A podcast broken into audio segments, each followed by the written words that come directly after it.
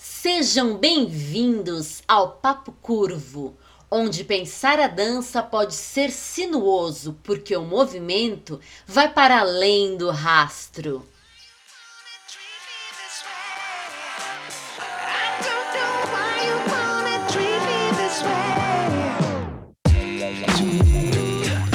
Papo Curvo, o papo mais fora da linha para os amantes de boas conversas dançantes. Olá, meu povo e minha pova dessa galáxia dançante!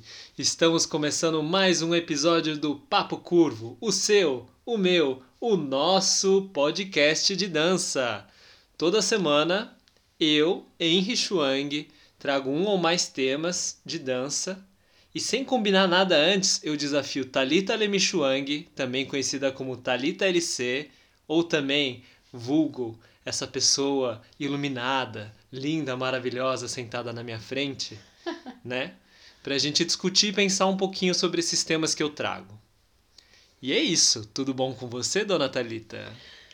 Tudo bem comigo, senhor Henry Chuang? Espero que também todos os que estão assistindo e todos os que estão ouvindo estejam bem, todos e todas, nossos e nossas dançantes desse Brasil, desse universo, do mundo.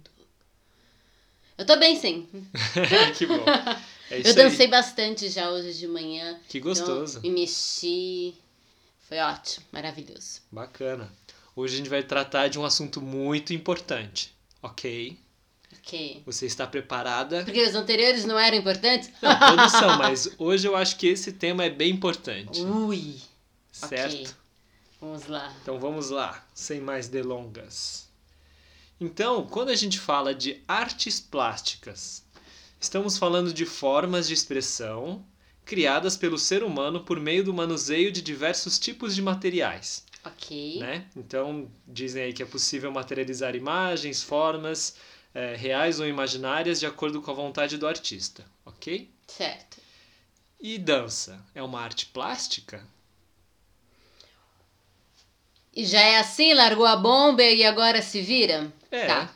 É uma coisa interessante. Eu fiquei ponderando sobre isso esses dias. Depois de uma conversa que eu tive com a minha prima, igualmente artista, multitalentosa e multiartista, Raquel Leme ela a gente estava conversando sobre essa questão das artes uhum. e aí depois eu fiquei ponderando sobre né que a gente chama por exemplo antigamente a gente chamava de artes plásticas aquelas artes que faziam uso de materiais tal para criação né como você uhum. colocou aí na sua descrição é, então a escultura a pintura o desenho todas essas artes né e similares faziam parte daquilo que a gente chamava de artes plásticas Certo. Recentemente, muitos, em alguns lugares, né, ou em muitos lugares, eles mudaram de artes plásticas para artes visuais, uhum. né? Sim. E aí eles acrescentaram nessa história toda o trabalho dentro de artes visuais, as coisas de cinema, uhum. áudio e vídeo. Então ficou uma coisa assim enorme, né? E, enfim. E, e o caso dessas definições de artes, elas são é, igualmente problemáticas, porque elas são termos guarda-chuva, né? Então teria assim, nós teríamos as artes cênicas que se dão no palco ao vivo. Uhum. E a gente teria as artes visuais uhum. que você pode apreciar ao vivo ou não, mas a ideia é de que a pessoa não está ali. Uhum. Então, é, o vídeo é um caso, o cinema é um caso e pinturas, esculturas, desenhos e afins. Só que esses esses termos guarda-chuva, eles são muito problemáticos porque o termo não garante tudo aquilo e de certa forma ele exclui outras possibilidades. Porque, por exemplo, tudo que a gente usa visão é visual, certo? Então todas Imagina as artes seriam sim. visuais. Ok? Uhum. Para aqueles que têm visão. E quem não tem visão e trabalha com as tais artes visuais e produz arte, mas é cego, por exemplo, né? Ou tem algum grau de cegueira. Como é que faz? Ela produz artes visuais. Ah, então volta pro termo antigo, artes plásticas. Mas e se for vídeo? E essa pessoa produz?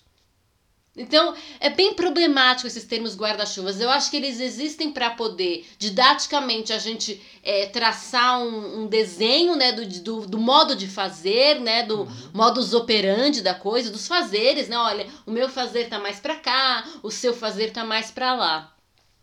Enfim, eu tava ponderando sobre essas coisas esses dias, olha que interessante. E aí eu parei e pensei, artes, ah, então artes visuais não é interessante, porque a dança, as artes cênicas também são visuais. É, mas tem essa questão que eu falei de uma pessoa que tem algum tipo de cegueira, um grau de cegueira, né?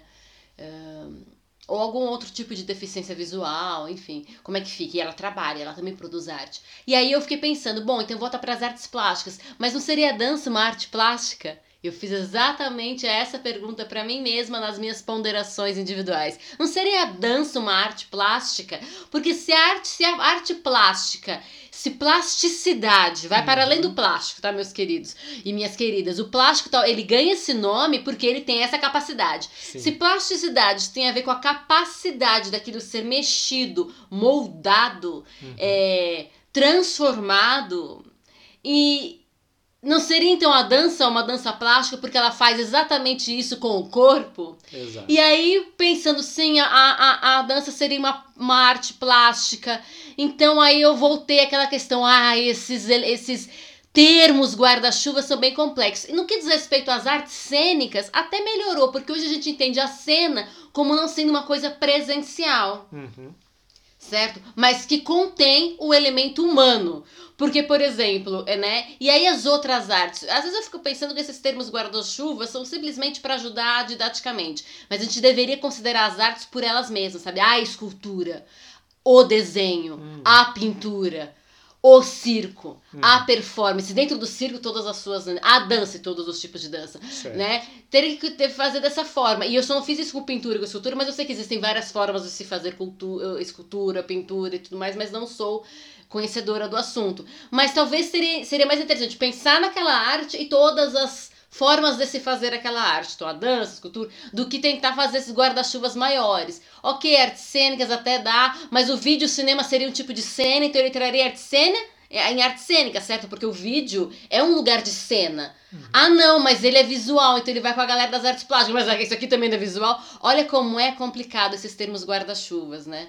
A gente tem que fazer um. É, é, é você coloca ele ali para poder didaticamente explicar mas ao mesmo tempo você poda uma série de possibilidades pelo termo, né? Então o que acontece? Você chama o termo guarda-chuva e começa a fazer uma série de exceções. Mas também tem isso, mas também tem assado, mas também aquilo outro. É, Problemático, ou, né? Ou você coloca como aqueles conjuntos que se cruzam também, né? Exato. E aí ele pode ser tanto pertencer exato, a um quanto ao exato. outro. Então a gente poderia falar que existem e... aquelas que são por excelência, que é como eu gosto de chamar a dança. A dança é a arte do movimento por excelência. Isso não significa que o teatro não seja uma arte do movimento. Aliás, uma arte super híbrida. Claro que ele é do movimento. Uhum. Tem o teatro físico, tem a mímica. Mas é muito interessante porque eu entendo, por exemplo, a mímica como uma coisa que não está dentro do guarda-chuva teatro, mas como uma coisa à parte. Porque a mímica, ela tanto serviu ao teatro quanto ela serviu à dança. Sim. Né? Então é, é, a gente tem que realmente pensar nas artes como elas são a dança, a mímica, uh, o teatro, a pintura, separados e ver as intersecções que acontecem. E aí talvez criar algum tipo de é, termo guarda-chuva. Uhum. Mas não dá pra, pra isolar, pra fechar a coisa toda, porque, porque não dá. Porque é complexo. Sim. Se eu falasse que, por exemplo, as artes de manuseio, né, são, a, são aquelas, então, dos artífices e artesãos. Oh, mas eu não sou um artífice se eu começo também a, né, aquela ideia de ter uma habilidade. Uhum. Então, é, é, muito interessante. Também fiquei ponderando sobre o termo arte, porque hoje a gente é, tem um lugar do abstrato, da reflexão, da ponderação muito abstrata, né? Uhum. De conceituar.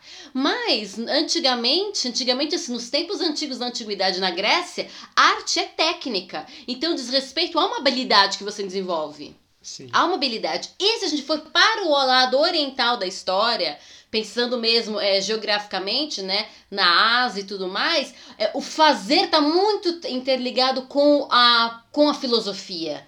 Então existe um fazer. Mas a gente, a gente pensar, ah, isso é a característica do Oriente, do pensamento oriental, tem um lugar do fazer, né? O, o, a pessoa que estuda é, o Kung Fu, ele vai e faz, né? Tem, tem essa coisa do fazer, fazer a escultura, fazer a, né? Como o fazer como uma forma de pensar. Mas se a gente voltar no tempo, na antiguidade também era assim. A arte também era uma coisa de que se que era feita. E ao fazer e no fazer havia ponderação. Isso se perdeu com a nossa capacidade, com o desenvolvimento de uma conceituação, de um grau de conceituação, e também quando ideias, talvez. É, hoje a gente, que a gente chama de platônicas, mas pessoas que vieram antes dele, depois dele, começaram a dissociar né, a, uhum. o corpo como sendo a matéria, como sendo uma coisa menor, e a parte transcendente que a gente talvez não consiga palpar como sendo maior. Né? Isso vem com Platão, isso vem com esses pensamentos helênicos, né? helenistas talvez, helenizantes, helenizadas, ponham todos esses adjetivos, enfim. Mas, mas eu fiquei pensando justamente nisso. É, a dança também é uma arte plástica. E hoje essas coisas estão completamente é, sempre estiveram interligadas, mas em termos de pensamento, né, teve aquela separação, os pensa o primeiro pensamento foi criado os termos guarda-chuva para a compreensão didática, e aí algumas pessoas, é, os, talvez uns fundamentalistas da arte, né, super legalistas, não, você é o sou dança você é tal coisa, separou, depois houve de novo uma confluência, como um rio mesmo, como um encontro de águas das artes, é, de se entender de tipo, a gente não se separou, entendeu? É, é, e, e é uma coisa que, que eu também coloco sempre, né, o distinto, mas não separado. A gente consegue entender o que, que tem de característico naquela arte que, com, que a constitui, mas ela conversa com todas as outras e isso tem sido reconhecido nas outras artes. Então hoje a gente se fala, por exemplo, em coreografia nas artes plásticas, ou seja, no movimento coreográfico da escultura, no movimento coreográfico da pintura, no movimento coreográfico. Então, por exemplo, a noção de coreografia hoje já se estendeu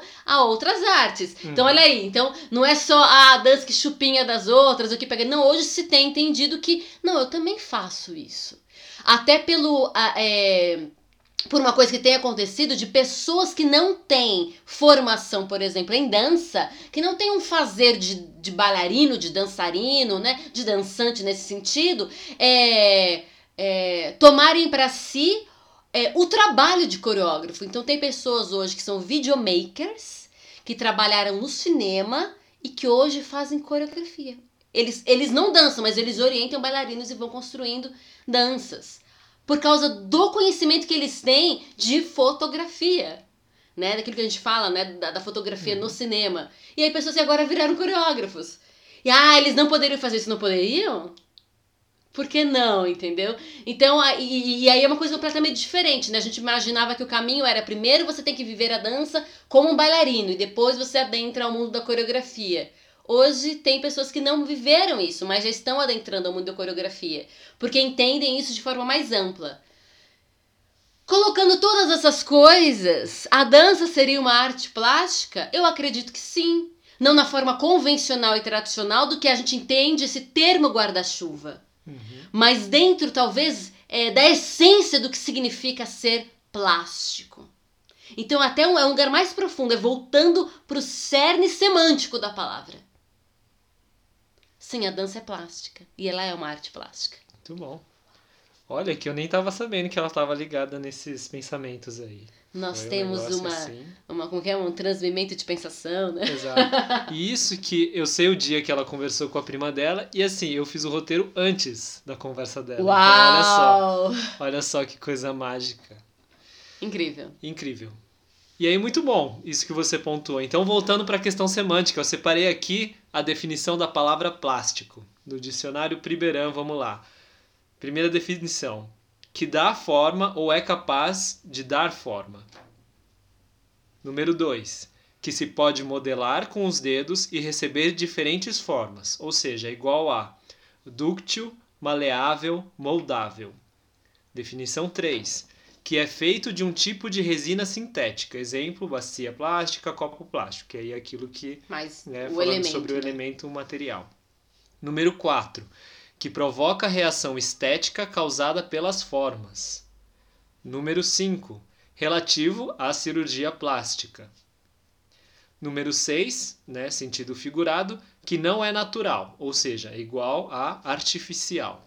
E número 7, tipo de resina sintética modelável de grande importância industrial. Então ele é parecido com aquela outra definição ali atrás. E aí o que eu pensei da gente fazer aqui? Eu dividi em três blocos para a gente pensar sobre né, nessas definições. Então juntando as definições 1 e 2, isso vai ser um bloco. Depois a gente vai falar sobre o 3, 6 e o 7. E aí depois a gente vai falar sobre o 6, que eu vou repetir, o 4 e o 5. Ok. Tá. Vamos trabalhar assim hoje. Então, vamos lá. Começando com a definição 1 e 2, né? 1, que dá forma ou é capaz de dar forma. E o 2, que se pode modelar com os dedos e receber diferentes formas. Dúctil, maleável, moldável.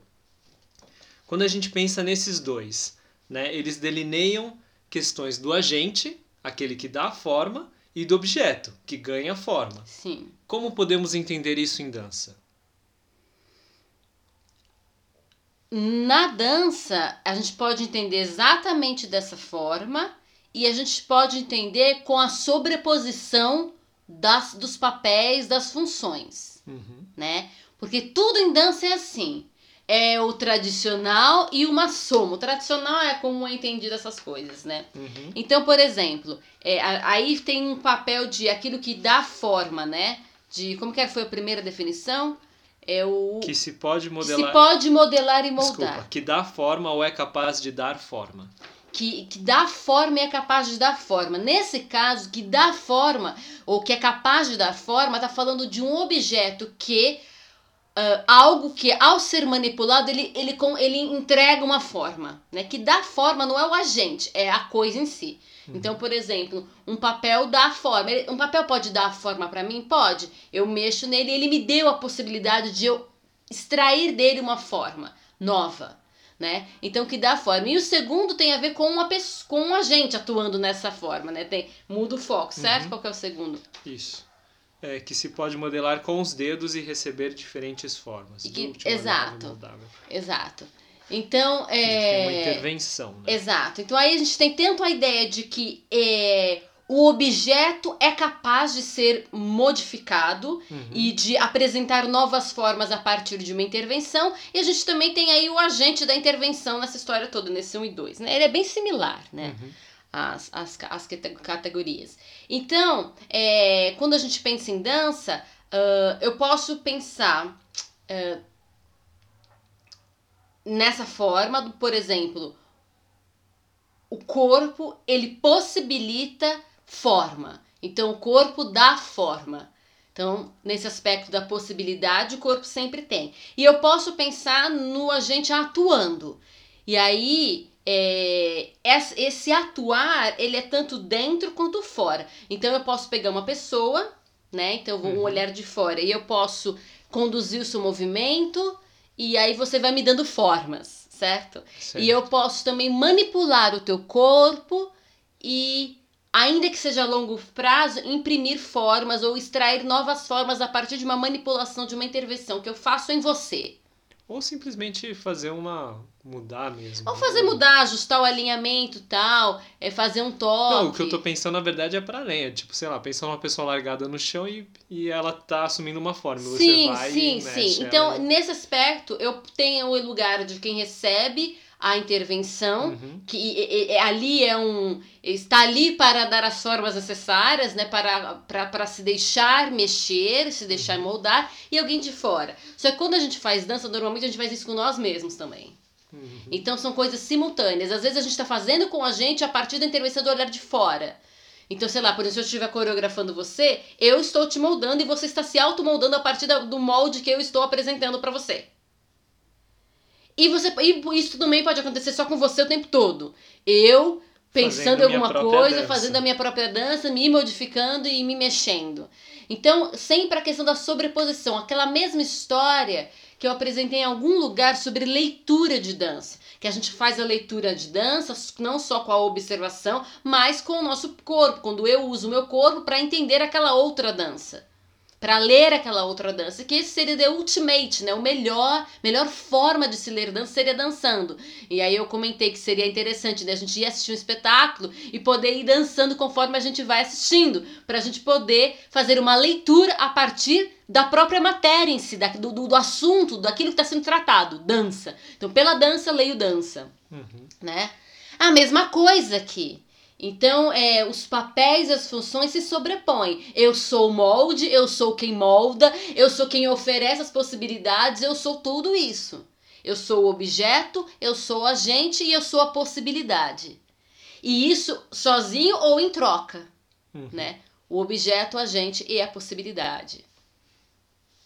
Então, então a dança seria mais ou menos por aí, em, né, se eu pegar essas duas primeiras definições de plástico, que você, plástica, né, que você me apresentou.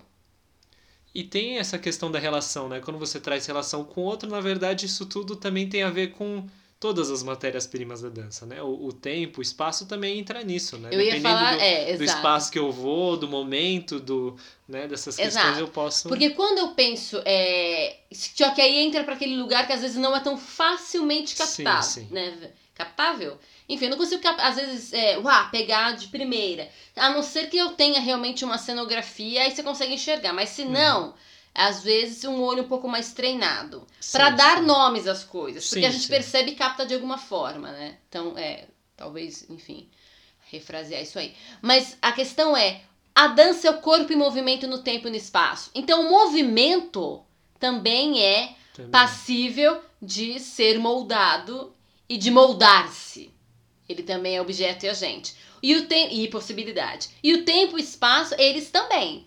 Eles são hum. agente, eles são objeto e eles são possibilidade.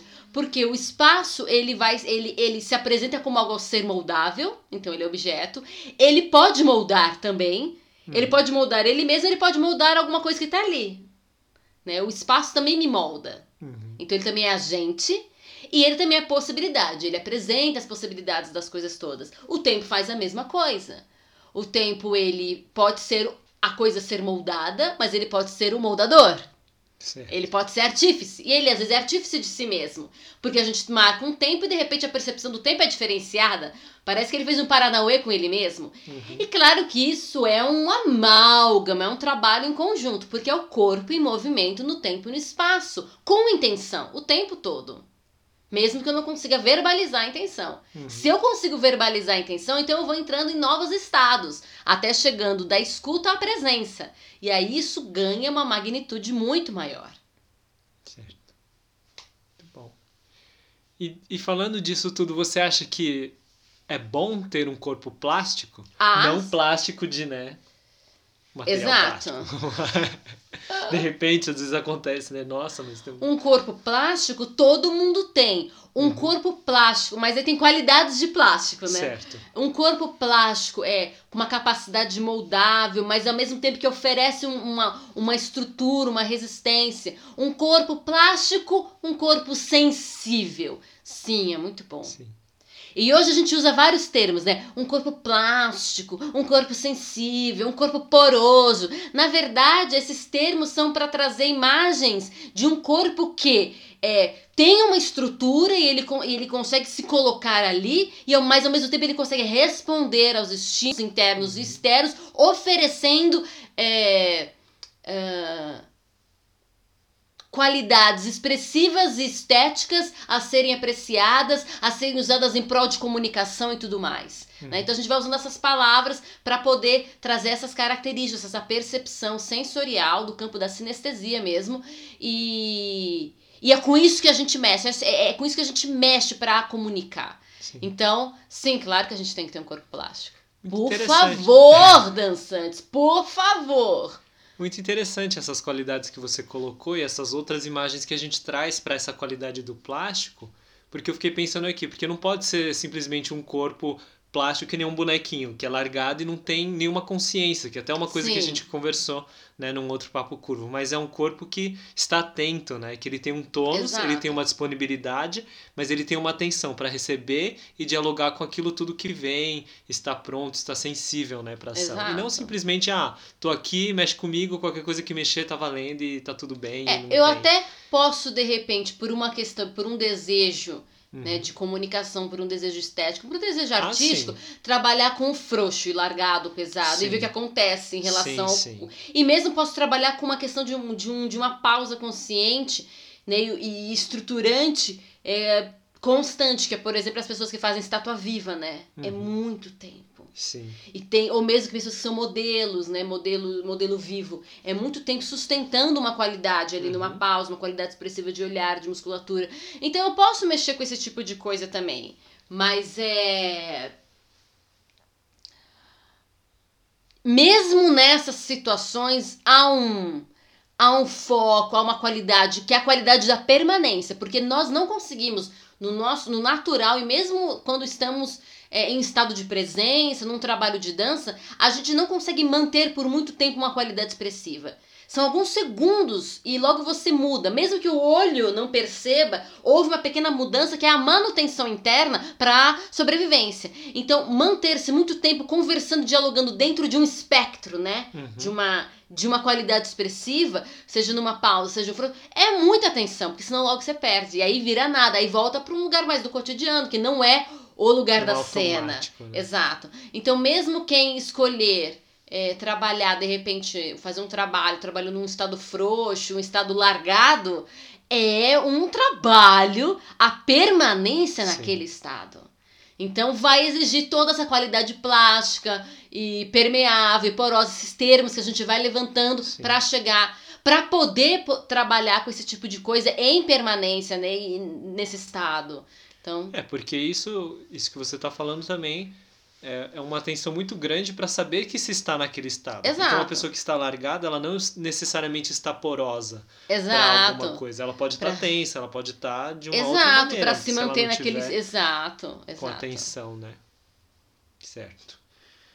E como você acha que, entendendo essa questão de, de plasticidade, contribui para a nossa arte e e como ela se difere com as outras artes que atuam com outras ferramentas e materiais. Você acha que é, é só nesse lugar de que é mais um, um lugar de ah, a gente trabalha com uma matéria diferente, é só isso que difere? Ou tem alguma questão qualitativa que, que você acha que ela traz?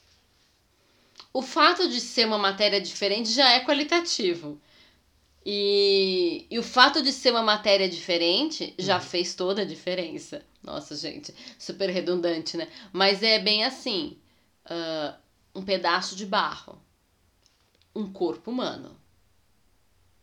Técnicas são diferentes, né? As pra... técnicas são diferentes e com quem estou lidando ou com uhum. o que estou lidando. Certo. Ainda que eu possa trabalhar com algum tipo de matéria que tem algum tipo de vida, uhum. uma coisa é um um barro, um plástico, uma tinta. Uhum.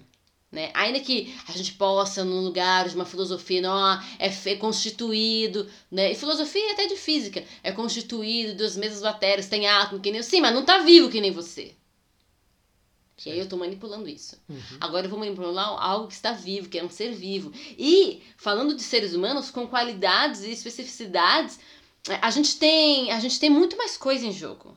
Certo. Hoje não dá, não dá para fingir, não dá para bancar demência e dizer que não tem. Quando a gente está mexendo com o corpo, a gente tem as questões físicas, bioquímicas, biológicas, é, fisiológicas, energéticas, né? energéticas, né? morais, uhum. filosóficas, suas questões é, relativas à sociedade e tudo mais. Certo. Olha esse ser humano. Não é mexer a mesma coisa. Pega a tinta e faz uma coisa. Ok, o resultado final, falando, tô falando de moldar a coisa, uhum. né? O resultado final pode vir a ser uma questão. Mas o moldar o objeto. Você não pode moldar um ser humano de qualquer maneira. Uhum. Porque isso pode, pode. Você pode ferir até direitos humanos, dependendo de como você faz a coisa, entende? Né? Foi isso que, por exemplo, o nazismo fez. Pegou uma série de seres humanos e usou como se fosse um pedaço de pau, um pedaço de plástico, uma tinta. E começou a fazer experimento. Mas não, espera aí. Então nós, seres humanos, somos animais com uma série de outras questões. Morais, éticas, de sociedade, de convívio. A gente já não é, a gente, né? E mesmo os, os animais, né? Animais que têm, né, algum algum sencientes e tudo.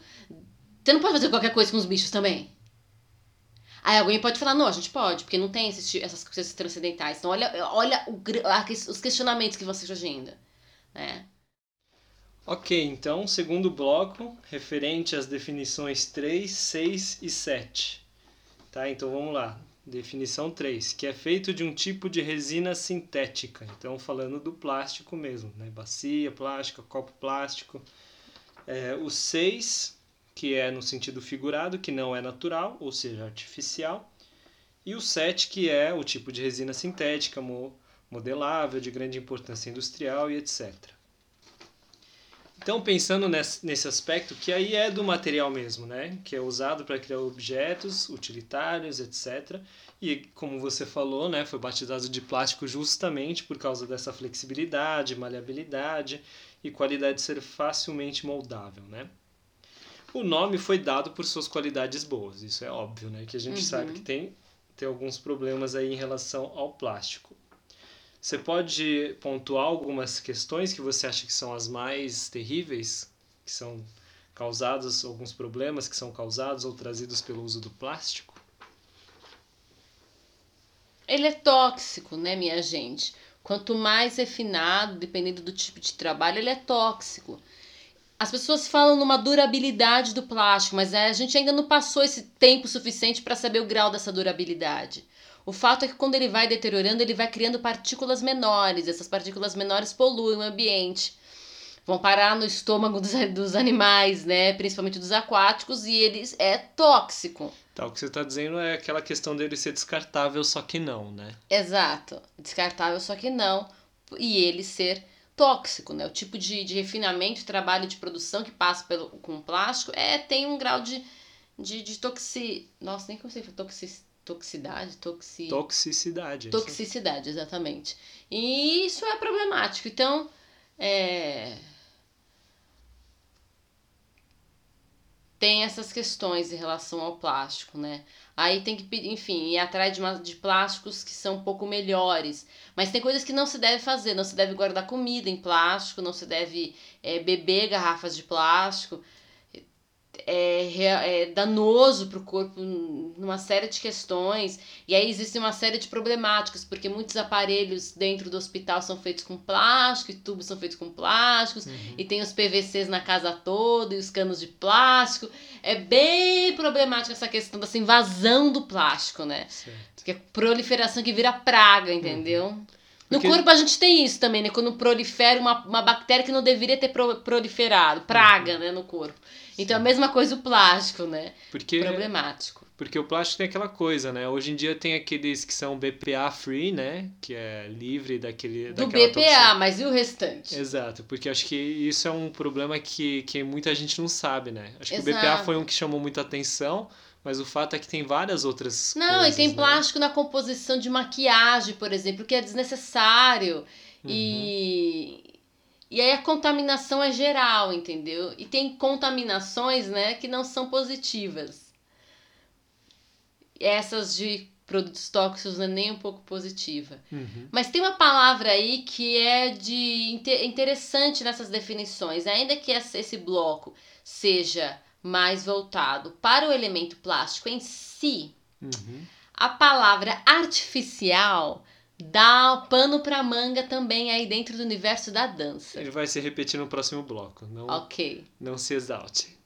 Vamos segurar então Vamos a palavra artificial, gente, mas anota aí, porque isso, isso é de se pensar. Porque, e realmente, acho que isso tem muito a ver também com o que a gente ainda está falando sobre essa questão dos materiais, né? Exato. Porque acho que até então, até antes do plástico, digamos assim, todos os outros materiais, grande ou grande parte deles, não eram considerados artificiais, os utensílios. Eles não eram feitos com materiais artificiais, certo? Exato. Tinha algum tipo de refinamento? Tinha, vem da natureza e passa por um tipo de refinamento. Às vezes, o refinamento num processo relativamente longo. Uhum. O plástico passa por um tipo de processo de refinamento industrial que ganha essa qualidade artificial. Mas a palavra artificial tem uma raiz aí, que uhum. precisa ser vista. Certo. ok, mas vamos, vamos seguir mais um pouquinho aqui. Você tem algum exemplo de, de questões relacionadas à sua própria vivência, desses problemas do plástico? A pessoa faz a pergunta sabendo a resposta, tá, minha gente? Óbvio. Mas é que eu tenho que fazer como se eu fosse alguém aqui curioso, interessado na sua vida. Eu sou, mas não que eu não seja, mas eu, eu fui altamente intoxicada por plástico, minha gente, minha gente dançante. Eu fazia uso. Eu sempre tive uma postura em relação à reciclagem, o que é uma postura boa. Né? Então, para mim, ficar gastando copo plástico é um horror, entendeu? Então, eu sempre tive aversão a esse tipo de coisa, uhum. né? E sempre fui a, a pessoa da garrafinha plástica, desde muito jovem, desde pré-adolescente. Usem suas garrafinhas plásticas. Reutilizem, não, né? reutilizem as garrafinhas. Não usem copos plásticos, né? Pra gente não criar um volume ainda maior de coisas a serem descartadas. E sempre busquei reciclar as coisas, sempre busquei mesmo, coisa de já décadas. Só que acontece, é, eu usava garrafinhas plásticas daquelas simples, e usando um tempo, depois jogava e tudo Aquelas mais. que você compra água Que assim você compra água e depois vai reutiliza. reutilizando. Aí colocava as garrafinhas no- na mureta, nos lugares, as garrafinhas tomavam sol, um horror! Porque E- todo plástico, quando Porque todo plástico, aquecido, principalmente quando aquecido, mais danoso ele é, mais ele Libera mais libera toxinas, né? toxinas, exato, mais ele libera toxinas. E aí aconteceu que de- a longo prazo, a um longo prazo, coisa de um pouco mais de 15 anos depois, eu colhi algumas questões em relação a esse uso indevido de plástico somado a uma alimentação equivocada. Uhum. E aí eu fiquei doente. Eu fiquei doente mesmo, assim, com um princípio de fibromialgia, é, um cansaço, uma fadiga exagerada, questões nas articulações e, e um cansaço, entendeu? Uma fadiga a para além do normal, né? Já contei essa história, não sei se, acho que não, não publicamente, né, aqui, mas sentava, não levantava, levantava, não estava de pé, não sentava, uma série de questões. E aí foi uma mudança na vida, então eu comecei a abraçar a garrafa de vidro, a não colocar os alimentos em nada de plástico, a tudo ser guardado no vidro, Uhum. uma mudança na alimentação, priorizando alimentos vegetais até o momento em que eu abandonei os alimentos de origem animal de vez. É, e uma série de medidas que me possibilitaram dançar de novo, porque a dança teve que ser parada por um tempo em Uhum. razão de um corpo que não dava mais. Eu já tinha abusado demais, moldado o meu corpo pro mal demais. Ele já estava demasiadamente intoxicado. Porque o corpo é plástico, o corpo ele absorve, o corpo se molda. Que tipo de intervenção eu estou fazendo no meu corpo? É para o bem ou para o mal? Certo.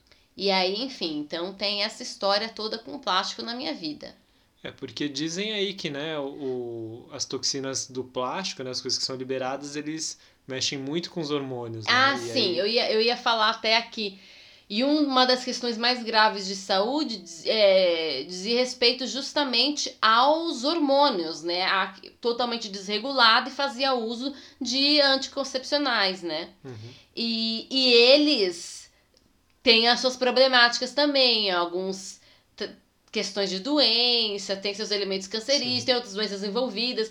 Enfim, é o que acontece. Mas eu não consegui, não podia me livrar do, do anticoncepcional, porque tinha uma questão hormonal que tava lá, lá, lá, lá, lá, lá, lá. Quando eu falo para minha dermatologista que eu tinha abandonado o plástico, eu estava usando vidro, que tinha mudado a minha alimentação, ela vira e fala: existe uma luz no fim do túnel. Talvez seja possível a gente fazer um desmame de anticoncepcional Porque e você, você ficar livre. anticoncepcional para regular a questão hormonal. Pra né? regular a questão hormonal, era assim, parava, acontecia um desastre geral. E aí foi um processo. Além de, de eu ter adotado vidro e de mudar a minha alimentação, foi um processo de cura. Fiz o desmame. Pós-desmame teve umas oscilações, mas hoje tô demais, gente. Tranquilinha. Sem o anticoncepcional e não tendo nenhuma coisa absurda Uhum. nenhuma, é, né, um breakout né, de espinhas absurdo ou muita cólica, nada disso, isso passou. Mas foram ações concomitantes e é processo e busca. Tal como a dança é processo e busca, as questões relacionadas à saúde também são. Uhum. Mas o meu corpo mudou. O Uhum. corpo que é plástico, ele mudou e ele teve melhoras muito incríveis. Né? Várias coisas mudaram a partir dessas intervenções que acontecem dentro, né? Sim. E eu tenho percebido a dança também com mudanças por causa dessas intervenções que aconteceram dentro dele. Que legal. É bem interessante isso. Muito bom. E aí, pensando nisso também, né? Quais são as atitudes ou ações que podemos e devemos tomar, né? Já, já colocamos algumas. E por que que é importante, né? Para nós que somos artistas, dançarinos, adotarmos essas posturas. A gente já falou aqui que arte Quais são as funções da arte? Né? Preservação da memória, Uhum. desenvolvimento da qualidade do ser, mas também as questões de sustentabilidade, de apontar para uma possibilidade de futuro, de mudança, de, de saúde do ser humano, de saúde em todos os aspectos da palavra saúde, inclusive aqueles que a gente acrescenta à palavra saúde, mas essa questão mesmo da vida, né, de preservação da vida. E se a gente é, leva a sério a nossa, o nosso papel como artista, então a gente vai. é, primeiro, se a gente levar a sério a nossa dança, a nossa arte, é, maltratar o corpo a longo prazo, que pode ser que você faça um trabalho que você tem que maltratar, né? Atores às vezes submetem, né, Uhum. a alguns abusos do corpo para poder fazer algum tipo de trabalho, algum tipo de comunicação. Mas vamos pensar em a longo prazo. Se a longo prazo você mata o seu corpo, você ma- maltrata também a sua dança. E maltrata a possibilidade de você estar aqui por mais tempo ou com uma qualidade melhor fazendo arte, né? E aí a gente cai naquelas ideias de que o artista da dança ele tem uma, uma carreira curta. A carreira curta é em decorrência de como a coisa é feita. Não quer dizer que o corpo não vai envelhecer. Sim. E que não é pro envelhecimento, né, esse passar da idade, é, não ser louvado na sua beleza. Não é isso. Mas é que é muita coisa que a gente chama de envelhecimento, na verdade, é ahn, irresponsabilidade da nossa parte. Hum, Então existe envelhecer e envelhecer. Sim. Uma hora você vai morrer. Mas existem coisas que a gente atrela à velhice que não pertencem à velhice. Pertencem à irresponsabilidade do que você fez com o seu corpo, Certo. das suas atitudes, dos seus hábitos. Uhum. né? E aí não, não sei exatamente a velhice. A velhice tem o seu louvor, tem a sua beleza. Mas tem coisas que a gente atrela à velhice que não era para ser da velhice. Foram agregadas à velhice posteriormente por causa do advento da tecnologia, da modernidade, da indústria alimentícia, etc e tal. E dessa vida cômoda demais que a gente tem Uhum. tá? Então vamos separar alhos de bugalhos. E, e enfim, como artistas, então primeiro em relação à sua arte, né? Uhum. Pra gente não ficar asseverando discursos como a carreira do artista da dança é curta, é, asseverando coisas desse tipo. E então, em relação à qualidade da nossa arte, a durabilidade da nossa arte, o quanto a gente vai permanecer fazendo arte. Contanto que haja vontade. Claro, se você não quiser mais fazer, pode parar. Mas assim, Sim. eu quero fazer, mas não aquele, ah, eu queria fazer, mas não tenho mais condições Por de, por, impossibilidade. por impossibilidade, né, física. Uhum. Então, isso é uma questão. A outra questão é. é, da, se a gente entender a arte como responsável por essas questões que eu tinha falado antes, da vida, de sustentabilidade, de mostrar caminhos diferentes, de apontar para uma esperança, para um porvir, então tem que começar, tem que ser a partir de mim mesma. E aí eu tenho que é, ponderar, entendeu? Como é que eu faço uso dos materiais. Uhum. Como é que eu faço uso das coisas? Por exemplo, às vezes alguns artistas, eles fazem uso de materiais, sei lá, tem alguns tipos de pintura, né? Que tem materiais muito específicos e eles são bastante eles geram bastante despesa. E tudo bem, Uhum. e tudo bem. E se nessa parte você não consegue trazer uma coisa nova, Uhum. sei lá, por exemplo, alguns tipos de pintura que usa ouro, né, que usa materiais assim de difícil extração e de manipulação, Uhum. né, caros, que geram despesas. Tudo bem, se as fontes das quais você compra também são ok, não, não envolvem é, é, é, trabalho escravo e tal, né, né? Considerando que você compra de uma fonte interessante, você adquire essa matéria-prima de uma fonte interessante, que não tem envolvido trabalho escravo e tudo mais, tudo bem você usar isso. Mas em que outras áreas você vai colocar tudo no lugar, né? Ma- Mas olha, eu tô fazendo isso, mas babá. Vamos pensar, por exemplo, no carnaval no Brasil. Muito material usado, né? Muito material usado.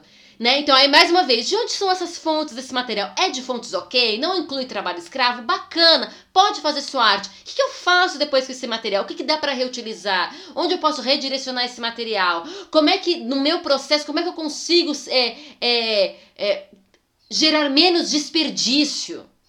Né, e, colo e colocar o samba aqui, né, o carnaval brasileiro, porque ele é, é multi, né, é, é, ele é multilinguagens, multiartes atuam ali no carnaval, Uhum. tem a dança ali no meio. Então, ah, não tem nada a ver, eu só vou lá pra dançar. Peraí, você vai usar esse figurino, você vai... E nada contra, não tem problema, contanto que as coisas sejam pensadas. E que, nos, em, em que quais estratégias pra, você tem ali para usar esse material, entendeu? Uhum. Então, é, são várias questões. Porque as suas escolhas, elas vão se tornar escolhas políticas. A gente, ah, parece discurso lá, ah, é. Mas a questão é que as suas escolhas elas se tornam políticas no sentido de que elas vão indicar o que você pensa de mundo. Elas vão ser políticas no aspecto de que elas vão apontar para tua cosmovisão. E aí é política porque política é viver na polis, né? Então vamos, vamos pensar em político como aquilo que acontece na cidade, no grupo, na Certo. coletividade, na sociedade. Então a pessoa fez determinadas escolhas, vai montar, vai apontar para a cosmovisão de vida dela. Cosmovisão é como você entende a vida. Então vai apontar para tua cosmovisão, vai apontar para tua cosmovisão, vai mostrar o, é, né? Então os teus hábitos, as tuas escolhas vão mostrar para tu, vai apontar para tua cosmovisão, vai apontar para os teus né? valores, isso, obrigada. Vai apontar para os seus valores, vai apontar para tua identidade como um ser humano e logo vai apontar para como você atua nessa polis, logo é político. Uhum. E então é sério. Eu, eu ontem eu assisti uma entrevista com uma entrevista antiga com a Eleonora Fabião, que é artista, é atriz, trabalha com dança, mas ela trabalha muito com performance hoje, né? Entendendo a- a performance como um tipo de arte. E ela politicamente escolhe fazer artes que são com um orçamento bem baixo, entendeu? Então, é, cinco reais, cinco real e rolou essa arte, entendeu? Uhum. É o custo de comprar este saco. Ponto.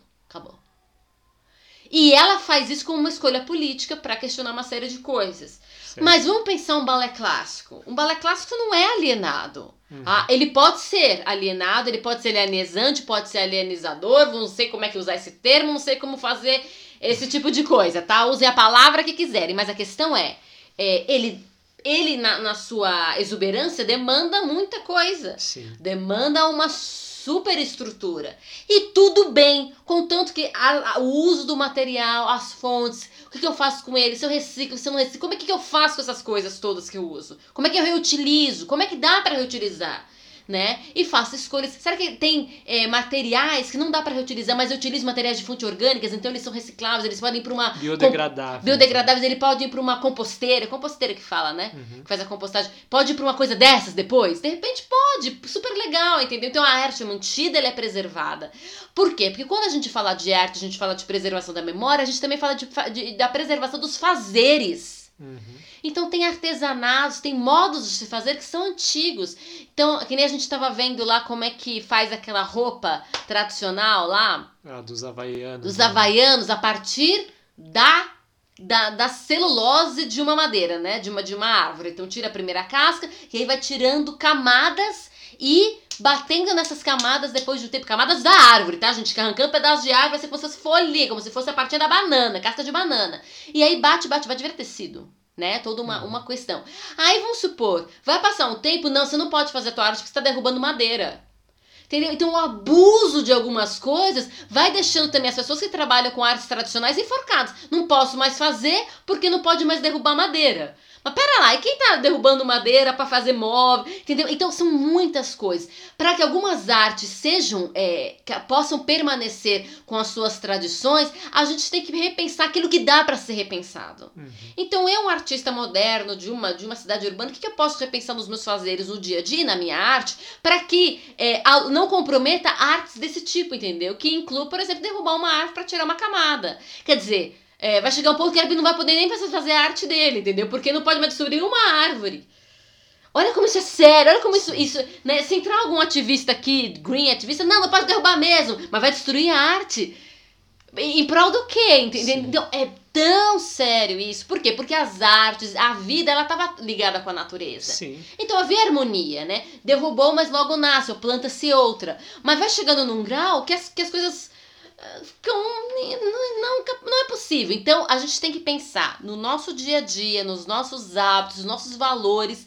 O que, quais são as nossas escolhas? E Uhum. quando a gente vai escolher isso aqui, tá? Como é que eu compenso de outra forma? Como é que eu, né? E a gente tem que pensar isso em grupo. Bom, eu como artista não tenho necessidade de derrubar uma árvore para fazer um espetáculo. Mas um, uma, uma arte tradicional havaiana tem a necessidade. Então, no que, que eu posso fazer para que aquele outro também possa existir? Sabe? É sério, isso é difícil, requer muita É. labuta. E na verdade, nesse aspecto, dependendo de como você vai fazer, trabalhar o seu figurino, talvez até seja mais interessante adquirir né, um, um, trabalho desses artesanal que é a partir de uma árvore derrubada do que por materiais sintéticos que são mais danosos à natureza. Que vão eliminar uma série de coisas líquidas né? nos rios e nos né, lençóis é, freáticos e tudo mais, sabe? Sim. Então, é, é, exatamente, tem que pensar como e o que. Sim. Eu acho que isso, isso traz bastante, porque a gente estava falando né, sobre qual é o papel do artista nesse, nessa escolha, né? E para além de uma escolha política que é da sua vida própria, né, daquilo que você faz, e aí vai atestar a sua cosmovisão, os valores que você defende, né, o artista, como a gente falou no outro podcast, é um agente da mudança. Né? Sim. Você trouxe a questão do embaixador da memória, que aí, né, tanto na preservação do fazer e dessas questões, mas também um agente da mudança para é, não só também, ah, vamos radicalizar e jogar tudo fora, esquece. Não, mas eu acho que colocar em pauta né, essa ponderação e, e, e pensar no que é melhor, o que não é né, de fazer. E eu acho que outra coisa que você pontuou, que eu estava pensando aqui, porque o que acontece muito com plástico é que a gente acaba né, fingindo uma cegueira por conta das facilidades, da praticidade que ele traz, né? Exato. A gente acha que vale a pena por causa que é prático, porque é barato. Mas esse barato vem caro depois, né, na conta, a longo prazo, justamente por conta de contaminação dos lençóis freáticos, de etc, intoxicação. E o que você falou em relação a, por exemplo, porque o que acontece, né? O plástico é jogado nos mares. Tem, tem uns montes, né? Hoje tem rios de, de rios não. Tem né? ilhas. Ilhas. Ilhas de lixos, né? Acumulados em algumas regiões aí dos oceanos por causa das correntes e vai juntando, vai juntando e vira uma coisa assim. O que acontece? Esse plástico, né, que, que aí recebe é, o sol e tudo, aquilo vai quebrando em micropartículas, né? Os peixinhos vão lá, comem, peixinhos menores, aí vem um peixe maior, come, e, e aí chega na gente, a gente acaba sendo prejudicado nisso, né? E aí eu tava, eu tava, eu, eu queria pontuar isso justamente porque você falou sobre uma questão da mudança alimentar no seu dia a dia. Porque essas mudanças, né, que você adotou para sua vida, é, de deixar de usar o plástico, ele tem um custo, né? De adquirir o vidro, de um pote de vidro, de utensílios que não sejam de plástico, descartáveis, entre aspas, que a gente já falou que é só que não. E também é, como você reorganiza a sua vida como um todo, né? Em termos de preparação do alimento, de como você Sim. vai lidar. E aí é uma coisa puxando a outra. E aí vem até nessa questão que você pontou do carnaval. E como é que eu vou agora comemorar né, o meu carnaval? Como é que eu vou fazer nas minhas festas? E, e essas posturas elas vão ganhando força, né? Cada dia que a gente vive né, no convívio com os outros. Não só no nosso fazer artístico, né? Quando a gente está em cena no palco, ali a gente faz patente, a gente grita, né? E a gente tem um lugar de destaque, mas também em outros contextos, né? No dia a dia. Eu acho que o nosso lugar de destaque, o nosso grito maior, se dá quando a gente está no cotidiano e nos contextos. Porque é assim que a gente que acontece. Né? Às vezes, claro, quando você sobe no, num palco, quando você está no lugar cênico, Uhum. é, isso pode ser disseminado e, e tocar as pessoas. Mas talvez as pessoas que convivem com você vão Vão analisar se aquele se é discurso. coerência, se, é você tem, você é uma pessoa coerente, aquilo que você fala, aquilo que você faz. Uhum. E, e a mesma coisa o contrário, né? Você prega toda uma coisa ali, um estilo de vida, chega no palco, você faz uso de- dos elementos de uma forma que, meu. Uhum. Então, mas, mas ao mesmo tempo a gente tem que fazer quais são as escolhas, no que, que eu posso escolher, no que, que dá pra abrir mão, Sim. o que não dá pra abrir mão. Então, por exemplo, é, é, você falou todas essas questões, mas coisas que eu pensei a mais. Ah, escolha de figurino, né? Uhum. Então, às vezes a gente vai, vamos escolher figurino, a gente vai no Braz, né? O Braz aqui, né? E vai, compra São um monte. Paulo. São Paulo vai, compra um monte. Mas de onde veio essa roupa? Uhum. Será que é melhor? Será que seria mais interessante adquirir figurinos em brechó? Sim, reutilizar, né? alugar coisas que tem troca, né? Comprar de um artesão local, né? Na escola do Corpo Movimento, né? Que eu já falei, dirigida pela Milene, pela, pela Mi- Milena Marra e pela Ana Souza, na região da Zona Oeste de São Paulo, teve um espetáculo, acho que há dois anos atrás, que o figurino foi feito por uma artesã. Então, uma artesã fez o figurino. Então, de certa forma, ela tem materiais, ela tem um trabalho super consciente, ela emprega pessoas, se eu não me engano, ah, pessoas em situações difíceis. Não sei se é esse o trabalho que pregava pessoas saídas da cadeia ou alguma coisa assim, mas pessoas que tiveram eh, uma história difícil de vida. Uhum. E, e aí você compra um figurino, encomenda um figurino que vai ser único, que é feito por um artesão, então tem um, um, um labor ali, né? Uhum. E, e você ainda tá ajudando a, a, a uma questão socioeconômica, entendeu? É o que eu quero dizer. A gente tem que fazer escolhas conscientes na medida do possível. O que, que dá? O que, que eu quero fazer? Claro que não é do tipo, ah, eu vou é, sacrificar o meu desejo artístico, minha fantasia, meus impulsos, porque por essas questões. Mas é olhar para esse impulso e para esse desejo como eu posso fazer. Uhum. De forma a ele ficar ainda mais elevado até, ainda mais interessante. O que que dá para ajustar, o que que não dá para ajustar. E se não dá para ajustar tal coisa, o que na minha vida, no meu fazer diário, eu posso ajustar para que isso seja, para que haja algum tipo de compensação. Sim. E é isso. Vamos lá então. Terceiro bloco, pegando, voltando ali, a definição número 6 de novo, a 4 e a 5, ok? No 6 que é aquela questão figurado de que não é natural, né? De que é artificial. E aí o 4 que é o que provoca reação estética causada pelas formas e 5 relativo à cirurgia plástica. Então por que, que eu fiz esse bloco, né? Então, na minha cabeça, talvez pegando um pouco mais sobre essa questão da estética, né, essa palavra que se repetiu na definição 4 e 5, e sobre a sensação, é, as sensações, né, ou sensações a respeito do resultado final que foi obtido ou que se deseja obter, né? E aí talvez por isso que vem também essa questão de que é artificial, né? Teve uma intervenção. Vamos lá, então. O que você acha que é uma dança plástica? Para é uma coisa boa, é, não é uma coisa boa quando a gente fala de uma dança plástica. A gente falou sobre o corpo, né? Sobre o fazer e de ter uma plasticidade. Quando a gente fala, ai, que dança plástica, é, é essa mesma qualidade de, de, de movimentação ele tem mais a ver com uma questão estética, assim? Eu acho que depende de quem tá falando e no que, que a, a pessoa que tá falando tá se firmando. Uhum. Porque ela pode olhar e falar, nossa, que dança plástica, falando das qualidades. Essas coisas elas se intercruzam, intercruzam, né? É, falando das qualidades que ela tá vendo ali de corpo. Uhum. Pode ser que ela esteja falando plástico como resultado final de todo o conjunto do que ela tá vendo. E aquilo é muito plástico, né?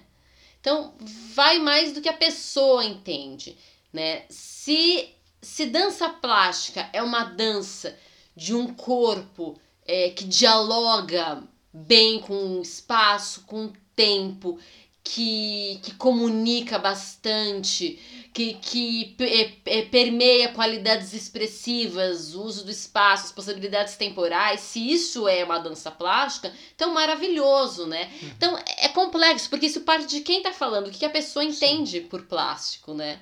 Mas aí é... isso também traz o resultado que você falou, né? De ver uma obra e falar, nossa, que obra plástica, certo? Se ela, Exato. se ela teve um, um, uma interação, uma dança realmente plástica nesse aspecto, ele pode remeter a esse lugar final. Sim. Né? Uma coisa ruim, né, seria se a pessoa chamasse, nossa, que dança plástica, com uma coisa. É... Batida, assim? Uma coisa meio industrial, meio tipo.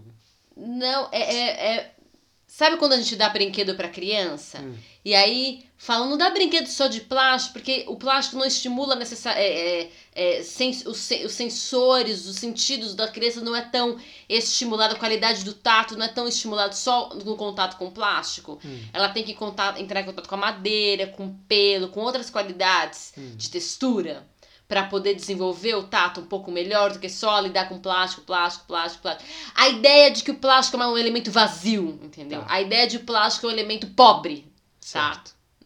Então, porque a gente tem essas concepções às vezes acerca Uhum. do plástico, né? Como um elemento vazio, como um elemento pobre, Uhum. como uma solução fácil. Então, se plástico, a pessoa pode de repente destacar, ah, que dança plástica, trazendo essas coisas na cabeça Uhum. dela. Ela tá pensando que tá pobre, que tá vazio, que tá fácil, que a solução é fácil, que é tipo, Uhum. né?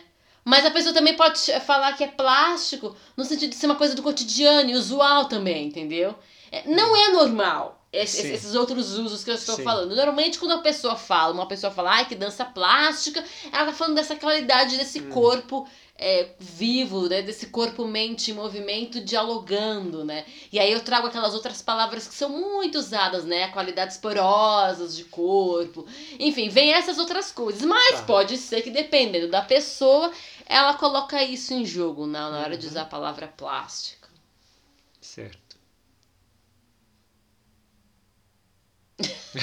É isso! Ah, tá. Eu tava esperando. Eu achei que você já fosse emendar na questão. Porque tem essa questão relacionada com a plasticidade, certo? Sim. De, um, de uma qualidade de uma arte plástica, né? Aquilo que, que a gente estava falando sobre essa questão da obra. E o e, e que, que isso tem a ver com a relação, por exemplo, é de uma pessoa que vai e faz uma cirurgia plástica, né? E, Ok. e, e como isso se relaciona com, com essa questão né, que tem na definição 4, vou até pegar aqui para não falar besteira, mas que provoca reação estética causada pelas formas. Sim, porque quando a gente pensava em artes plásticas, a gente está pensando em coisas que moldam e que geram forma, certo? Uhum. certo? Coisas que são percebidas pelos sentidos como diferentes. Então aquilo era uma coisa, agora os meus sentidos percebem que é outra. É, Quando uma pessoa faz cirurgia plástica, ela muda a forma, ela houve uma intervenção e agora Uhum. aquilo que era uma coisa eu percebo como sendo outra coisa, Sim. né? E essas E- mudanças se dão por causa de uma busca em- de uma estética. De uma qualidade estética. A estética tem várias definições, mas pode ser esse conjunto de, de qualidades é, é, que apontam para um entendimento de, de beleza, que apontam para um entendimento de. Enfim, são, é um conjunto de qualidades, né? Uma estética, um conjunto de qualidades que, que por causa dessas qualidades, comunicam determinada coisa. E. E sim, ela tem um padrão estético, né, de, de qualidade, daquilo que entende por beleza, por praticidade, por sei lá mais o que, e a pessoa faz a cirurgia em prol disso. Uhum. Algumas cirurgias plásticas são em prol da saúde. E aí, provavelmente por questões daquilo que eu falei, também tem uma questão estética, ah, é porque não está sendo mais funcional é o meu uso disso, então eu preciso fazer uma cirurgia, porque aquele meu membro não tá mais funcional, tem que passar por uma intervenção desse tipo Uhum. né? Ou por uma questão de. De- é, que é, é cômodo, é uma questão de visual, mas é uma questão de, sei lá, entendeu? Pessoas que têm emagrecem, têm excesso de pele, passam por cirurgia plástica para tirar o excesso de pele. Porque tem uma questão de lidar com aquilo, de, de, de, de lidar com, com aquele novo. é, não só uma questão visual, mas agora eu tenho um tanto de pele que eu faço com isso, como é que eu coloco na minha calça. Então tem uma questão do, do, do dia a dia ali. Uhum. Então as razões por uma cirurgia plástica podem ser muitas. Uhum. É... Às vezes a gente pensa na palavra estético, ideal estético, como sendo uma coisa negativa, Uhum. mas não é, Sim. ok? Ah, é, a, esté- a estética tem a ver com, é, com esses estudos também que diz respeito ao belo, ao que é entendido como belo, que tem que diz respeito a. ahn, eu, eu, eu, eu fico repetindo, né? Fico dando uma olhada. Mas diz respeito às qualidades daquilo que eu tô falando, entendeu? Daquilo Ó, que é desejável. daquilo né? que é Daquilo desejado, da, daque- daquele grupo. Então, a estética do balé clássico, entendeu? Existem coisas ali. E, e ele não é ruim, entendeu? Tudo que você faz tem uma estética colocada. Tem noções, né? De, de, de, de belo, de desejo, tem qualidades. Esse conjunto de qualidades é estética. De forma bem simples, tá? Tô tentando trazer. Eu poderia trazer outras definições de estética. Estética do Adorno, né? Estética do Adorno Theodor Adorno, ok? De como ele define estética. Ah, né? achei que você tava falando de uma estética, de um adorno mesmo. Não, não. do- do- Complementar. Do, do teórico, né? Como é que ele define Engasguei. estética. Como é que Otávio Paz define estética. Desculpa. Enfim. Mas ela estuda. é, A estética estuda essas qualidades, né? Estuda essas noções de belo. Estuda, caminha coronavírus. Estuda ao lado do. Não, é adorno mesmo. É Adorno. Est- é- é, caminha ao lado da poética, né? Uhum. E poética tem a raiz no poema, e poema significa fazer. Então, é o que eu falei, na antiguidade essas coisas eram menos abstratas e é mais do fazer. Por daí que vem interessante essa palavra artificial. Uhum. Porque artificial vai remeter a artífice, é aquilo que teve intervenção de alguém. Então a gente fala de dança natural. É meio complexo pensar nisso. O que é natural? O que é artificial? Uhum. Inteligência artificial, ok. Uma inteligência desenvolvida a partir de nós, ok.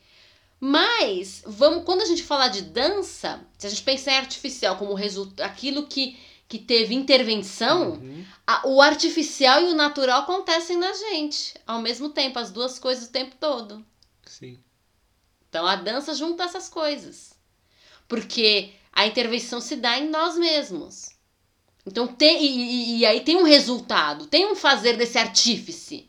Então tem um quê de artificial. E aí que, que cai num resultado estético plástico, né? Tem uma é. plasticidade. E, e não é ruim nada disso. Uma Sim. coisa é um trabalho orgânico, a gente fala muito de orgânico, né? Sim. Como orgânico como uma coisa que se funciona de forma harmoniosa. Essa é a ideia de orgânico. Orgânico é aquilo que funciona de forma harmoniosa, né? uhum. né? Claro que, falando de, de, de dança, né? O orgânico de comida é aquela que não teve intervenção de pesticidas, de pesticidas certo? Eu, e afins. Então, mas o que é uma dança? Ah, vamos fazer um trabalho orgânico, né? Uma empresa orgânica, aquela que todo mundo ali trabalha de tal forma harmoniosa. Então, uhum. uma dança orgânica é que a gente enxerga uma harmonia. Mas, para a gente chegar numa qualidade orgânica de dança, normalmente a gente faz muita intervenção no nosso próprio corpo, porque às vezes o nosso corpo ele faz, é, a gente faz uso dele, nós fazemos uso de nós mesmos de forma equivocada, de forma a causar lesões, de forma a causar trazer até doenças. Então eu vou ter que fazer uma série de intervenções em mim mesmo para chegar numa qualidade orgânica, que será artificial, certo? Porque não era como eu era antes. Sim. Pensando... Mas ela é melhor agora, porque agora eu busquei a saúde. Entendem Sim. isso? Entendem isso? E pensando até em, em trabalhos coletivos de dança nesse aspecto, é extremamente artificial no aspecto de que se você pensar no orgânico de cada um e respeitar a identidade de cada um, muito provavelmente cada um se movimenta e tem uma constituição muito diferente né, do outro. Sim. E aí precisa de uma intervenção de artífice, né, artificial, para que a gente negocie e chegue num, né, numa Exato. qualidade. Mas eu entendo que a maior parte das vezes que a gente usa a palavra artificial, tá falando superficial. Hum. A gente, a gente une essas coisas, porque se é artificial, não tem profundidade, é uma coisa que foi feita. Uhum. Então a gente confunde artificial com superficial. Ou como.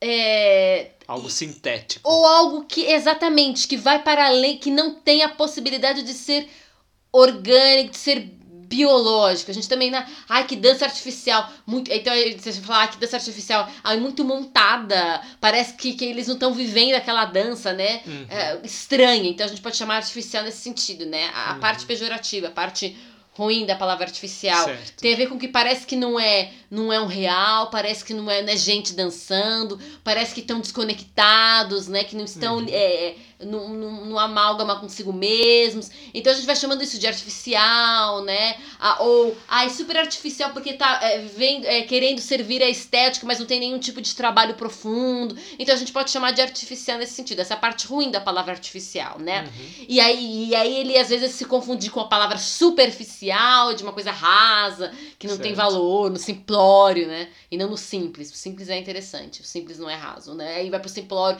Enfim, então às vezes a gente tá com a palavra artificial nesse, nesse grupinho aí de, de, de, afinidades. Uhum. Mas, se a gente pegar na raiz, a artificial é que sofre intervenção.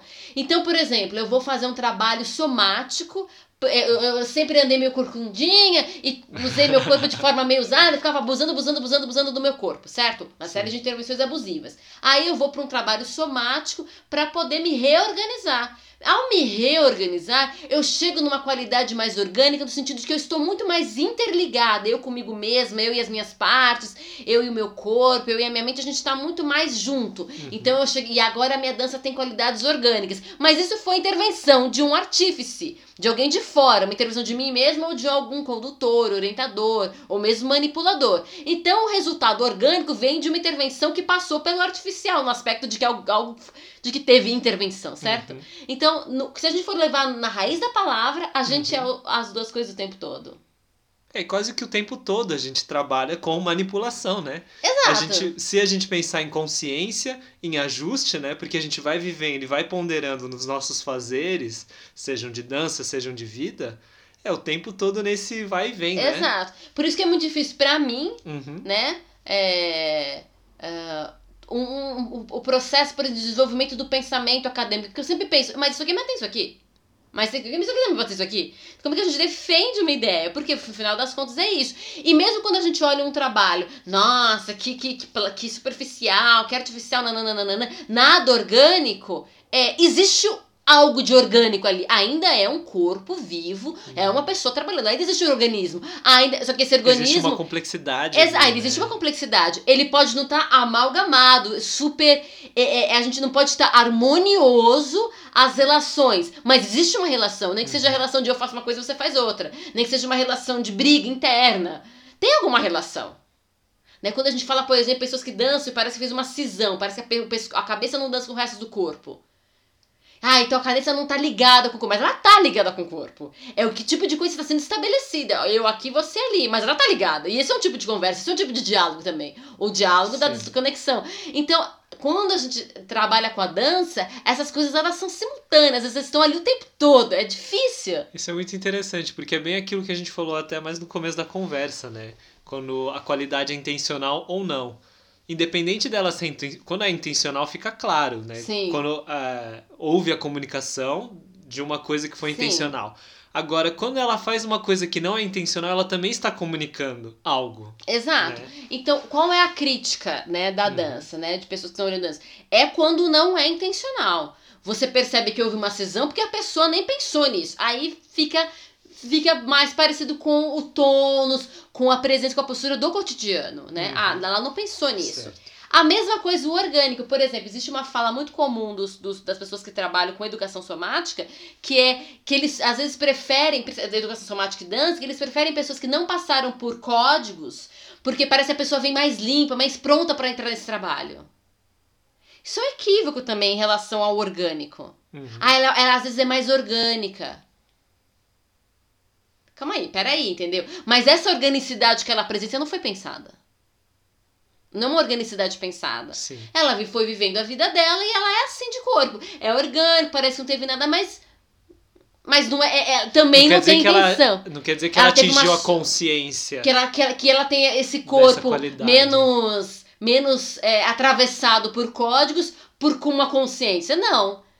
Então também não é the ultimate best. De, de que ela, de que ela consegue abarcar a proposta de maneira consciente, mais consciente do que aquele que tem código. É, não, É. não é isso, não é isso que eu quero dizer. O que eu quero dizer é que ela tem, porque ela tá- é menos foi menos atravessada por códigos, o corpo dela talvez está mais limpo, mas que ela tem que essa organicidade que ela apresenta é uma organicidade de consciência. Não, é uma organicidade Sim, tão é, é- é justamente isso que eu tô falando. Não, mas o que você tá falando tem a ver com a- a- o, o, o depois. Não, não, não. É justa já nesse momento. Tá. Porque a, a pessoa olha e fala, ah, ela tá mais orgânica. Mas peraí, isso não... Porque ela aparenta estar, não quer dizer que a consciência do que ela precisa ser feito, daquilo que foi orientado como, né, o objetivo da qualidade orgânica, seja mais do que de, de uma pessoa que não conseguiu fazer aquilo, mas que tem a consciência de que ela não chegou ali. Exato. Então, a questão é justamente essa, é as intenções. É, uma pessoa pode apresentar um corpo orgânico e não ter consciência desse corpo orgânico nem um pouco. Uhum. Tá orgânico aos teus olhos. Uma pessoa pode estar com um corpo é, bem codificado e também não ter consciência nenhuma. E o, e o, o, o contrário também é verdade, entendeu? Então, é, é, é difícil isso. É difícil falar. Mesmo, por exemplo, em relação às coisas mecânicas. É, muito trabalho de dança que a gente faz é de qualidade biomecânica. Mesmo quando é um somático. É biomecânico. A gente tá falando de mecânica, de como mexer, mas como mexer com qualidade, como mexer com saúde, como mexer da melhor maneira possível. Mas é trabalho biomecânico. Uhum. Então, quando a gente chama de trabalho mecânico e a gente vai no mecanicista, é o trabalho mecânico sem consciência, repetição sem, sem intenção. Mas a repetição é necessária para que haja aprendizado também. Sim. Então, é, é, é complexo, entendeu? É, a gente tem que saber exatamente quando usa a palavra, em, em- no- qual é a raiz daquele conceito, como é que a gente está usando aquela palavra. Porque, na verdade, as coisas estão sempre, sempre tem. Móveis, né? Se você vai trabalhar com dança, você vai trabalhar com questões biomecânicas. Você vai trabalhar com repetição. Você mesmo que seja só mágico, você vai. E você pode trabalhar com questões de, é, que eles chamam de é, danças de autoria, né? De é, as suas próprias danças, simplesmente por investigação do movimento, e você pode cair numa mesmice. numa repetição. Então, engana se você acha que está trabalhando de uma forma somática. Não, você está repetindo. É, porque quando você não sai da sua mesmice, você tem essa sensação, é porque o seu corpo, ele, ele tá respondendo quase que automaticamente, né? Exato. Então, ó, ó, não, tô somático, tem certeza? Tá meio que repetido. Eu acho que você entrou numa uma coisa automática. Não é ruim se isso faz parte da preservação da memória. Sim. Né? De, ah, eu sempre tenho que fazer uma coreografia nova. Não, porque quando eu faço o movimento, eu atualizo aquele movimento. Sim. Aquela coisa que eu falei, o movimento é sempre seu. Né? Então, na verdade, quando a gente fala de todas essas coisas, a gente está falando de uma qualidade melhor ainda para essa dança, uma qualidade melhor para esse corpo, Hum. uma qualidade que traz saúde. Mas não que essas coisas não já existam, tá? Elas estão ali. É que a gente usa um vocabulário na condução, na orientação, numa aula, para que seja compreensível, para que seja possível, né? Sim. Imagina se eu fosse dar uma aula falando, não, gente, a gente vai tentar fazer um movimento que não seja só mecânico, porque na verdade o movimento é mecânico, mas a pessoa pira, entendeu? todos E pira os detalhes todos e os detalhes. todo- Então a gente escolhe uma, uma condução oral. E Sim. a gente fala um tipo de coisa, mas se a gente ponderar pra valer, como a gente tá ponderando as palavras, opa, é artificial também, porque tem intervenção. Opa, mas é orgânico também, mas sempre é orgânico, mas sempre é artificial. Você não, É, eu acho que o entendeu? importante é, é ter essa consciência para quando de repente um aluno tiver uma dúvida, alguém, né, enfim, que viu, participou e vier te perguntar. Olha, você fez assim, assim, assim, assado. Por que, que você usou essa palavra, né? É só isso? E você Exato. ter a noção de que, E- não, eu escolhi, mas eu sei que tem um- E algumas porque assim, questões as palavras têm poder, elas também são é, fruto do nosso, do nosso trabalho, da nossa ponderação. Então, como é que eu uso as palavras, como é que eu entendo as coisas é importante. E Uhum. também pra gente não se iludir, sabe? Uhum. Achar que tá arrasando e fazendo uma coisa, filho, não tá fazendo nada. Uhum. Hum, Entendeu? Achar que a gente é uma coisa quando é outra. Que é aquela coisa da incoerência. Então tem gente que faz um Hum. discurso maravilhoso de não, eu em contato comigo mesma, babá, babá. Você vai ver a aula da pessoa, por exemplo, Não acontece. é, o, o seu, o- aí você fala, bom, ela não entendeu exatamente que esse discurso Uhum. dela tá calcado, ou onde ela tá amarrando os burricos dela, né? Então ela, ela faz um discurso que eu, Thalita, entendo como sendo dentro desse arcabouço teórico. Uhum. Mas aí quando ela mostra, não, é outra coisa. Aí eu não sei se é ela que tá, na verdade, fazendo uso dessas palavras a partir de um outro grupo teórico, um outro tipo de pensamento, ou se na verdade ela não entendeu. Uhum. Que é o que acontece bastante. Sim. Muito. Demais. Isso, é- isso é bastante interessante, até também pensando em como a pessoa se coloca como artista, né? Quais são os valores, etc. E daquilo que a gente está falando. E, e, como, e quais são suas escolhas de vida, né? Exato. Como é que você cria uma linha coerente nisso tudo, né? Exato. E faz escolhas, né? Que às vezes fala que ah, é, minha arte é, é para conscientizar sobre determinado aspecto. Né, sei lá, seja uma questão ambiental. Mas aí é parar para pensar que, opa, às vezes escolhas do cotidiano, né, como o tipo de plástico, o tipo de material que você escolhe para usar nos utensílios, ele vai gerar um impacto também naquela causa que você está tentando defender e resolver ali, Exato. né, com a sua arte. Então, é bastante interessante isso. E isso tudo exige muito trabalho, né? Muito trabalho. Mais uma vez, aquilo que você entende de corpo, que você entende de dança e metodologia, vai ditar os seus fazeres artísticos. Vai ditar, vai ditar, vai ditar, vai ditar. Entendeu? Então, é, é bem assim. ahn, É. E o que, e o que a, gente, a gente vê bastante incoerência nos discursos. A pessoa fala uma coisa, mas o discurso é, de qualidade corporal que ela fala é outra. Uhum. né? Como é que a gente amarra essas coisas? Então a gente tem que ficar prestando atenção. Também, e também não tem medo. Por exemplo, eu, eu a, a- a- levanto a bandeira das abordagens holísticas, das abordagens somáticas, da educação somática, e eu trabalho com coreografia. E eu faço essas duas coisas conversarem. Uhum. Para algumas pessoas isso é impossível. Para mim é totalmente possível. Porque eu acredito que o movimento é sempre da pessoa. Uhum. Para algumas pessoas não, elas têm, por exemplo, uma abordagem somática chamada movimento autêntico. Ela tá falando. Aí, a compreensão de movimento autêntico, movimento holístico, orgânico, nesse amálgama que eu falei. Mas, se a gente pensar em autenticidade como sempre, se a coisa que a pessoa faz, é sempre autêntico. Mesmo que a autenticidade dela seja se é, esconder atrás da movimentação oferecida pela outra pessoa. Atrás de um coreógrafo, mas ainda é autêntico, é você que tá fazendo, não ele. Então, entendeu? Então, quando a gente começa a pensar na- nas palavras, Uhum. e no seu significado, a gente tem que perguntar onde que a gente está, qual que é o arcabouço teórico, o que ela está querendo dizer, como é que ela está fazendo uso dessa palavra. E a gente também não pode bancar delírio, usar a palavra de um jeito, sendo que ela tem uma história enorme falando que o jeito que tem que ser usado é desse tipo. Uhum. Se você vai trazer um novo jeito, Justifique. E não, ai, como eu quiser. Para, entendeu? Também é too much. A gente caminha nos ombros de gigantes, né? A gente, tá, tem, a gente tem história, a gente tem que também aplaudir a história e olhar para a história. É isso. Ok, isso aí, muito bom. Plasticidade. Plasticidade. Cidade plástica. Bem triste. Ou idade do plástico, né? Plastic idade. Bem ruim. Mas eu acho que é isso. É, é muito importante pensar nessa questão do material, né? Plástico, uhum. porque ele tá aí, tá aí no nosso mundo. Uhum. A gente não sabe quanto tempo isso aí vai durar, quanto tempo vai levar para para a coisa ser, né, ser absorvida de volta para o planeta. Então é muito importante a gente pensar nesse aspecto. E como esse termo, né? Eu acho que é, o mais divertido é isso, as qualidades que ele tem e que a gente usa e às vezes a gente não percebe que é o mesmo que a gente está usando pro, né, pro material ou percebe, mas não faz a ligação às vezes, né? E aí pensando que uma palavra, né, com a plasticidade, né, uma dança plástica, um corpo plástico pode ser tanto bom quanto ruim. É a mesma palavra, né, mas dependendo do contexto e como a gente analisa Sim. isso, isso caminha bastante. E eu acho que o mais talvez a maior lição é até essa plasticidade de ideias e de palavras que a gente tem, né? De, conceito, de conceituação e de ponderar mesmo, né? Essa nossa capacidade de usar as palavras, pensar a respeito delas e encontrar a melhor maneira de usá-las, né? Sim, que o cérebro, como parte do corpo, também é plástico. É isso aí. Bom, eu espero que vocês tenham gostado, que tenham aproveitado, né? E eu sempre digo tanto quanto eu porque é real, é muito bom para mim. Eu gosto muito, às vezes a gente termina aqui um negócio e a gente continua discutindo depois, né? Um outro aspecto que a gente, ai, pô, a gente podia ter falado disso ou daquilo. Uhum. Mas para isso serve também o Twitter da Talita, e aí fica o aviso para os internautas, navegantes, assistentes e ouvintes, né? Ah, é, você vai lá no Twitter, barra TalitaLC84, Instagram, YouTube, Facebook, é a mesma coisa. Coloca um barra Thalita LC84 que você vai achar. Ou também no blog da Thalita, que aí tem que colocar o arrobazinho. Então, que fica no Medium. Então, medium.com barra arroba Thalita LC84. E é isso. Quer colocar mais alguma coisa?